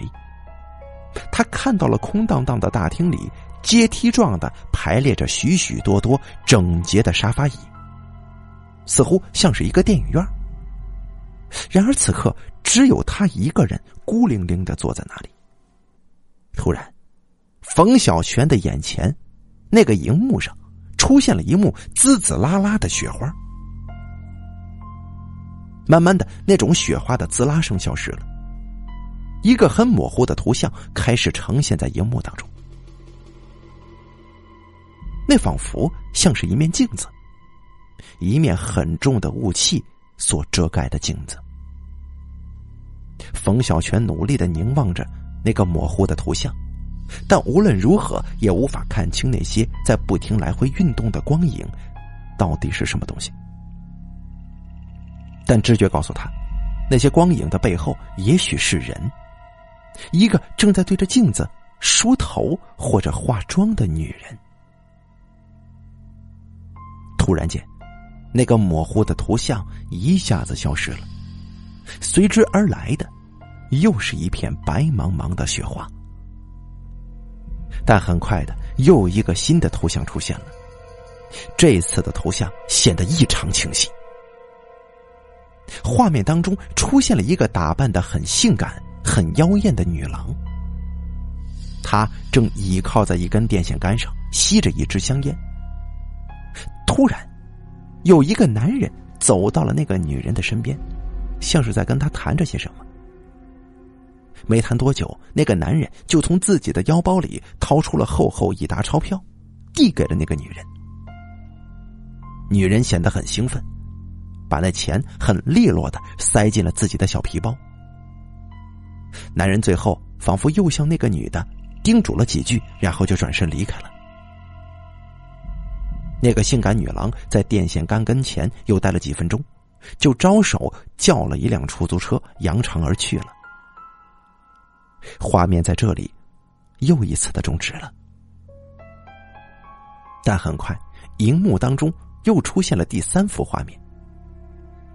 那像是在一个机场，一个戴着墨镜的男人手边放着一只很大的行李箱，在候机室里不停的。向出入口张望，似乎像是在等什么人。没过多久，那个男人就很兴奋的挥舞起手臂，因为他看到了那个打扮的很性感的妖艳女郎。当那个女人推着行李来到那个男人的身边之后，两个人并没有做过多的寒暄，就提前登机了。当飞机起飞之后，这幅画面。就又消失了。接下来，电影荧幕当中的画面出现了一片原始的蛮荒大陆，烈日的骄阳炙热的烘烤着这一片贫瘠的土地。一群群被饥渴所折磨的困兽们，在一个个的歇斯底里的追逐当中，掠夺着他们最后的晚餐。此时，一架白色的飞机从他们的头顶上轰然而过。野兽们突然都停止了厮杀，不约而同的抬头仰望着那架承载着罪恶的飞机。当飞机的轰鸣声连同机身一起消失在天边的时候，野兽们残酷的战争又接着开始了。仿佛刚才那个中断，无非只是一个小小的插曲。因为他们的直觉仿佛在那一刻感受到了一种来自另外一种生物的恐怖杀气。接下来，一个全新的画面出现了。那是一间很阴暗的小屋。那个妖艳的女人一脸沮丧的坐在椅子上，身边有一个男人，像是在发脾气。他背着手，来回不停的在那个表情显得有些麻木的女人眼前走来走去，显得气急败坏，不时的还用手愤怒的指指点点，似乎是在向这个女人抱怨着什么。没过多久，那个男人拿出了一个鼓鼓囊囊的袋子，然后把袋子里的东西一股脑的全部都倒在了那个女人的面前。这全部都是钱呢，一捆捆的现钞。于是那个女人一下子就从椅子上滑落下来，一下子就跪在了那堆钞票的跟前。也许她从来没有见过这么多的钱。女人无声的哭了，几滴蕴含着怨恨、恐惧和耻辱的泪水，轻轻的滴落在那堆罪恶的金钱上。女人似乎屈服了，这也许是她唯一的一个选择。那个男人笑了笑得有些可怕，因为他笑起来的样子不像人，像鬼。终于，新的画面又出现了。与以往不同的是，这次画面有了声音。那种声音源自于一种原始部落的古老文明。那是一种节奏简单明快的鼓声和叫喊声，在荧幕当中出现了一个很大圆形的沙坑，里面正有一群几乎赤裸全身的土著人，正在用他们特有的舞蹈形式表达自己的文明。他们每个人身上都抹着浓重的色彩，头上也都装饰着不同的羽毛或者兽角。手里还拿着树枝跟刀子，在简单而富有节奏的音乐声当中，踏着令人费解的舞步。甚至不时的还有好几个人在交替进行着类似中风般的抽搐舞蹈。这整个舞蹈充满了悬疑跟恐怖，让人不觉联想到了地狱当中群魔乱舞。而在此刻，突然一种很强劲的电子舞曲出现了。就在那个圆形沙坑的上方，有一个身穿黑色皮裙的性感女郎出现了。她跟随着舞曲的节奏，很淫荡的扭动着身子。还不时的做出一些极其下流的姿势跟动作。沙坑里的那群土著人完全被眼前的景象给惊呆了，一个个全部都傻站在那儿，眼睛瞪着，欣赏着这个如同天使一般的尤物。此时此刻，在这个场景的周围，正有三架摄影机，正在从三个不同的角度拍摄着这组原始激情镜头。突然，在不远处的一顶遮阳伞之下，一个戴着墨镜的男人很凶狠的喊道：“还不赶快脱衣服！”那个女人听到那个男人的叫喊之后，眼睛里立刻掠过一丝很不情愿的泪光。他哭了，因为他真的无法忍受这种欺骗后的耻辱，无法抑制住的悲伤，终于让他停了下来。那个在遮阳伞下的男人立刻愤怒的冲过来骂道：“你他妈怎么搞的？你知道吗？你是在浪费我的金钱，你懂吗？”说着，男人用手一把抓住那个女人的头发，恶狠狠的说：“你个鸡婆！如果你再不给我好好跳的话，我就用硫酸毁了你的容。”此时的那个女人眼神里突然迸射出一种愤怒的火焰。女人被压抑已久的恐惧，在这一刻变成了仇恨。她使劲儿朝那个男人的脸上吐了一口唾沫，歇斯底里的吼道：“你个没人性的大骗子！”男人用手慢慢的摘下他脸上的那副墨镜，顿时一双十分歹毒的狼眼立刻出现了，并有一个眼角在不停的轻微抖动。突然。只听到“啪”的一声响，一记很响亮的耳光打在那个女人的脸上。很快的，女人脸上、鼻子、嘴角都流出了鲜血。接着，女人就像是疯了一样，抬手就朝着那个男人的脸就挠了过去。男人的脸上立刻出现一道很轻微的血印。完了，这个男人被彻底激怒了。他抬起恶狠狠的钢壳军靴，朝着女人的小腹就踩了下去。随着那狠狠的一脚，女人的身体就像是一只皮球一样，砰的一声被踢了出去。女人摔进了沙坑，摔进了那个满是土著人的沙坑。女人再也无法动弹了，但是在模糊的视线当中。他似乎发现，正有一片黑压压的东西朝他慢慢的围过来。突然，他听到一声很响亮的叫喊，于是，一片嘈杂的声音立刻涌到了他的耳边。突然，他感觉到有无数双手在他的身上来回的游移着。他还感觉到自己的衣服正在一片片的被人给撕掉。突然，他觉得有人。猛地压在了他的身上，女人很无奈的仰天发出一声很凄厉的惨叫，而在沙坑的上面，那个长着一对狼眼的男人，此刻正拿着一把手枪，歇斯底里的命令三名摄影师把沙坑里的情景全部都拍下来。一场惨烈到无以复加的悲剧开始了。甚至地狱里的行刑使者看到眼前的情景，也不禁吓得会有些胆色吧。女人那凄惨的叫声，就好像无数钢针扎在你的身上，扎在你的每一个细胞上，仿佛在那个女人身上所发生的痛苦，由于太过剧烈、太过强大，以至于一个女人的身体根本就无法承载。所以，他就像是着了魔一样，通过一切的方式向四周开始辐射。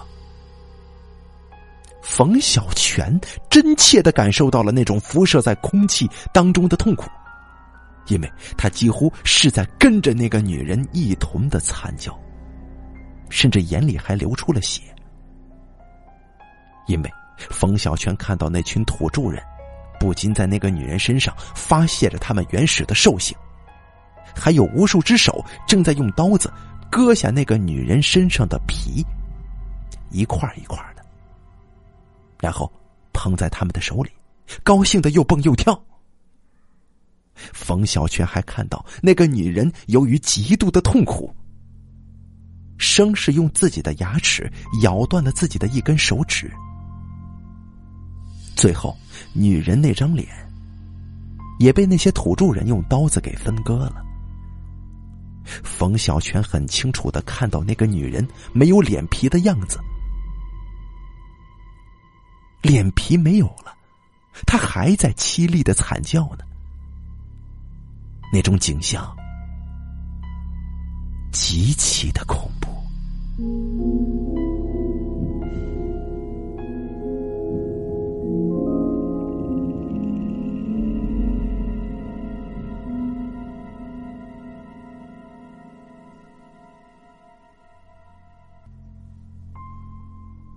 当王苏子把那根奇怪的银针轻轻的放在床边的茶几上之后，他说道：“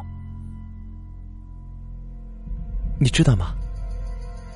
刚才我用银针扎了你一下，是要让你从鬼市中回过神来。因为刚才你的大脑已经完全被那个鬼所控制了。看到刚才那根融化的银针吗？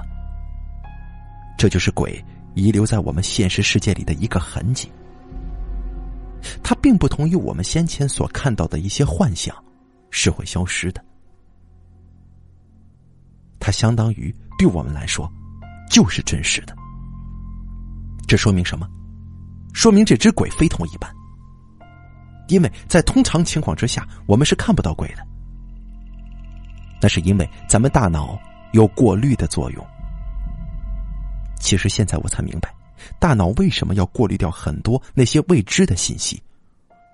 因为在那些被过滤掉的信息当中，有相当大一部分信息是会对我们的精神、肉体造成一定伤害，甚至是致命的伤害。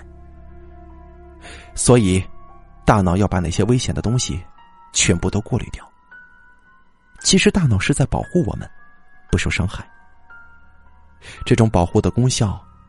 是具有一定持久性的，至少，它在自身不发生问题的情况之下，外界所有的一切东西都无法穿越这层坚实的屏障。也就是说，只要我们看不见鬼，我们就不可能遭到鬼的伤害。而现在，令我们感到不可思议的是，这只鬼居然能够随心所欲、很轻易的就穿越了这层屏障。这就是我们先前根本无法预料到的。这只鬼很危险的。听着王苏子的话，冯小泉的身体在不住的发抖。突然，他想起了什么，赶紧说：“王苏子，你知道我在昏迷当中都看到什么了吗？”接下来。冯小泉就把自己在苏醒之前所经历过的恐怖事件全部都一一讲给了王苏子听。当听完了冯小泉的讲述，王苏子的表情显得有些木然。突然，王苏子看了冯小泉一眼：“那只鬼并不想杀你，怎么可能呢？我想，他是喜欢你了。”这这绝对不可能吧！冯小泉几乎是惊恐的喊。王苏子很郑重的告诫他说：“请你相信我，我想他已经深深爱上你了。我现在能够感受得到，就像感觉到我自己快要死了一样，千真万确。说着，王苏子的眼睛里溢出了一滴很晶莹的泪花。冯小泉激动的说：“哎呀，活得好好的，怎么可能会死呢？疯了，咱们都疯了！”王苏子显得有些失魂落魄，他慢慢的站起身子，表情木木呆呆的向病房外走去。就在他临出门的那一刻，他突然慢慢的又把头扭了回来。他望着双手抱头的冯小泉说：“记住我说的话，你想活命的话，就跟他结婚。我没有跟你开玩笑。”说完，王苏子的身影就消失在了大门外。冯小泉瞪着惊恐的眼睛，回味着刚才王苏子的最后一句话，不禁一阵寒气从脚尖一直上升到了他的头顶。就在这个时候，病房的门扑腾一下子被撞开了。七八个穿警服的年轻小伙子，手中提着水果跟补品，一下子涌了进来。其中一个说：“我靠，你小子艳福可真不浅呐！这么高级的知识分子啊，没几天就让你给泡了，你可真他妈够流氓的。”接着又一个声音说：“刘警官，你赶快讲讲你在王小姐屋里边是咋昏迷的？是被迷倒了吗？”另一个声音说。哼，那还用问呢？肯定是纵欲过度，一浪高过一浪，被幸福给冲晕了呗。另一个声音反驳道：“你这纯粹瞎掰啊！这绝对不可能。咱们刘大侠那可是号称天下第一神棍，辣手摧花呀！啊，武功盖世。听说最近还练成了呃《催花宝典》当中最厉害的武功啊，叫独孤九式。他怎么可能败给一个无名的青衣女子呢？”就算即便是输了，那也是我们刘大侠谦虚忍让，对吧？无非也只是想鼓励一下初涉江湖的新手。冯小泉表情麻木的望着自己眼前正在跟自己开玩笑的同事们，他突然发现那些原本朝夕相处、熟悉的面孔，突然在此刻变得异常陌生，因为冯小泉看到了他们。每个人的头上都长出了很奇怪的犄角。突然，冯小泉就像是爆炸一般吼了起来：“滚！都他妈给我滚出去！你们这群妖孽！”顿时，整个喧嚣的病房一下子静下来了。同事们都吃惊的凝望着歇斯底里的冯小泉，还有几个同事立刻跑出去找医生了。当冯小泉出院的时候，已经是一个星期之后了。在他住院的一个星期当中，他再也没有看到过那只女鬼了。但冯小泉却愈加变得忧虑起来，因为在冥冥当中，他似乎还能依然感觉到那个女鬼始终就陪伴在他的身边，仿佛当自己猛地一睁开眼或者一扭脸的功夫。这病房的门会突然打开一下，他就会晃动着满头的长发站在自己的面前。冯小泉的内心当中始终都笼罩着一层很深的阴影。自从那次冯小泉跟王苏子分别之后，冯小泉就再也没见过他了。听别人说，王苏子去了西藏，还有人说王苏子出了国。好像是去给自己治什么病了，还听说他那种病很严重，很可能会危及到自己的生命。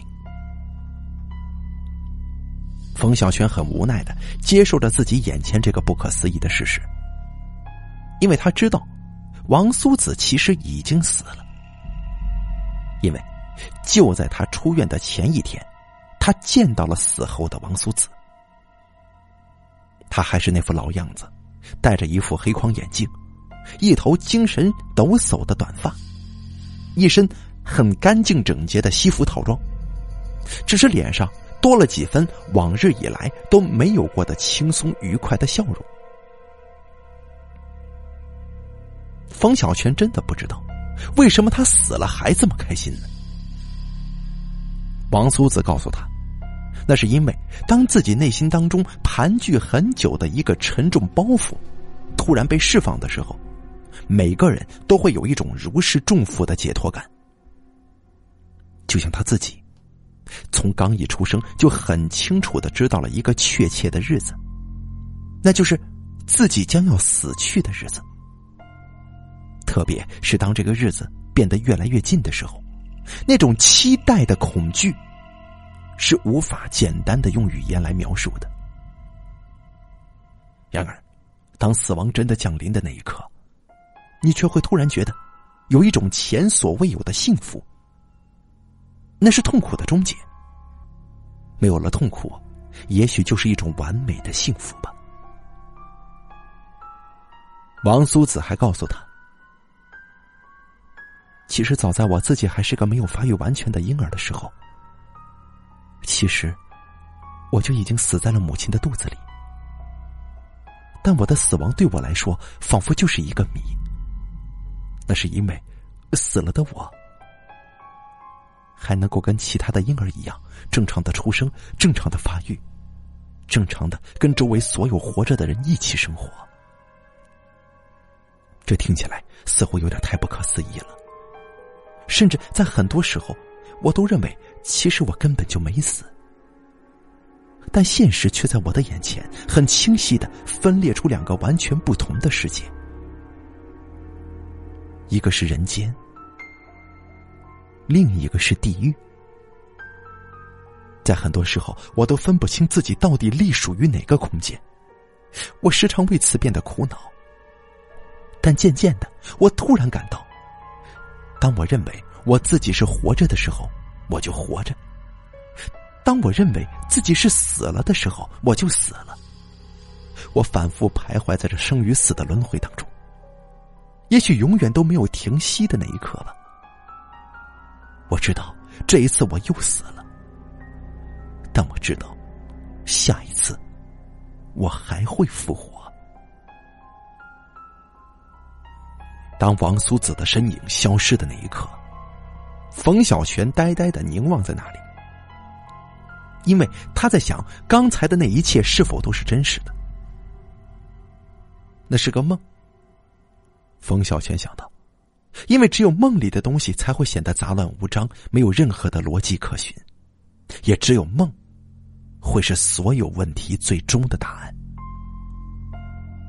在这个世界上。也许发生过许许多多令我们难以想象的事情，但只要当事人不说，别人也不问，那些发生过的事情就跟没发生过一样。虽然那些发生过的事情或多或少都能够改变些什么，但唯一不能改变的是它自身的真实性。世界仿佛一下子全都平静下来了。所有的一切也都恢复了正常，再也没有出现过类似先前那些扑朔迷离的杀人事件。随着时间的推移，人们开始逐渐的忘却那些离奇而又神秘的谋杀案，但只有一个人永远都不可能忘记，他就是冯小泉。现在的冯小泉完全的变了。变得沉默寡言、不苟言笑。他工作起来循规蹈矩，再也没有了往日那种嬉皮笑脸的、调皮捣蛋的浪子形象。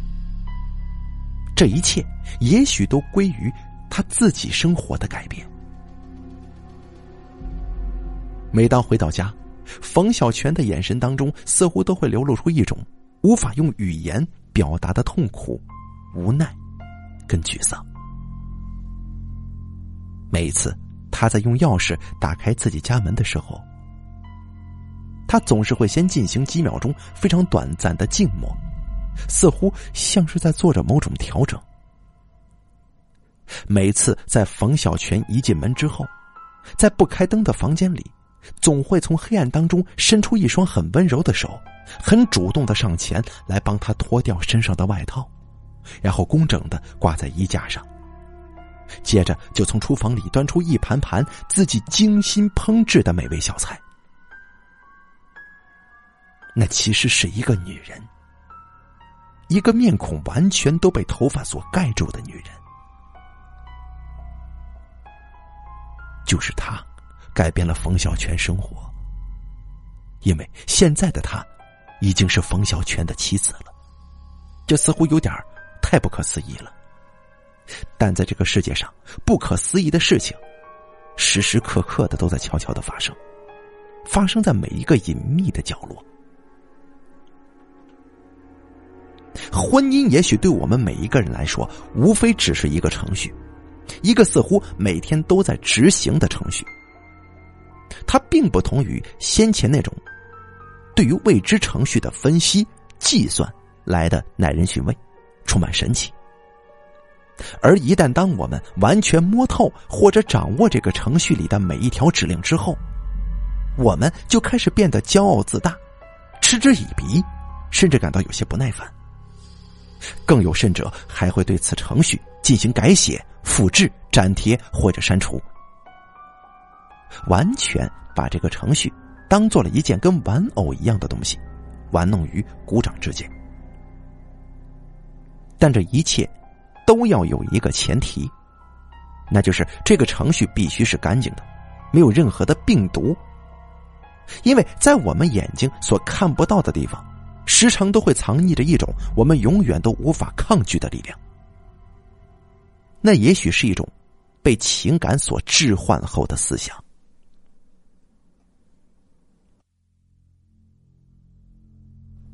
冯小泉的婚姻程序在这里。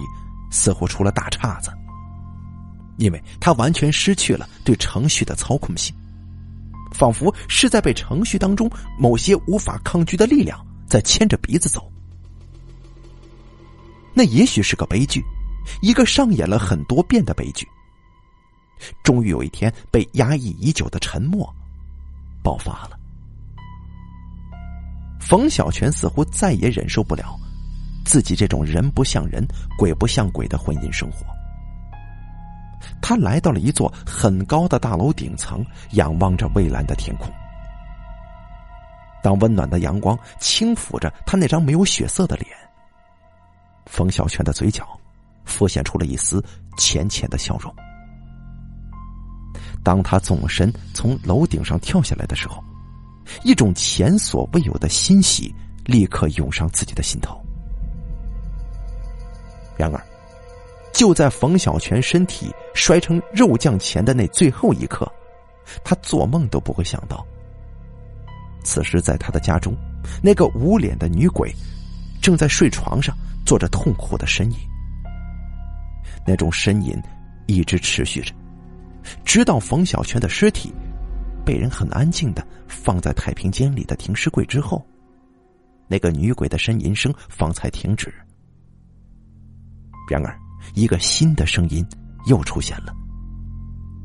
那是一个婴儿的啼哭声，哭声特别响亮，仿佛是在诠释着一出悲剧的终结。但是，又有谁会知道，那个婴儿的诞生会不会又是一出新的悲剧上演呢？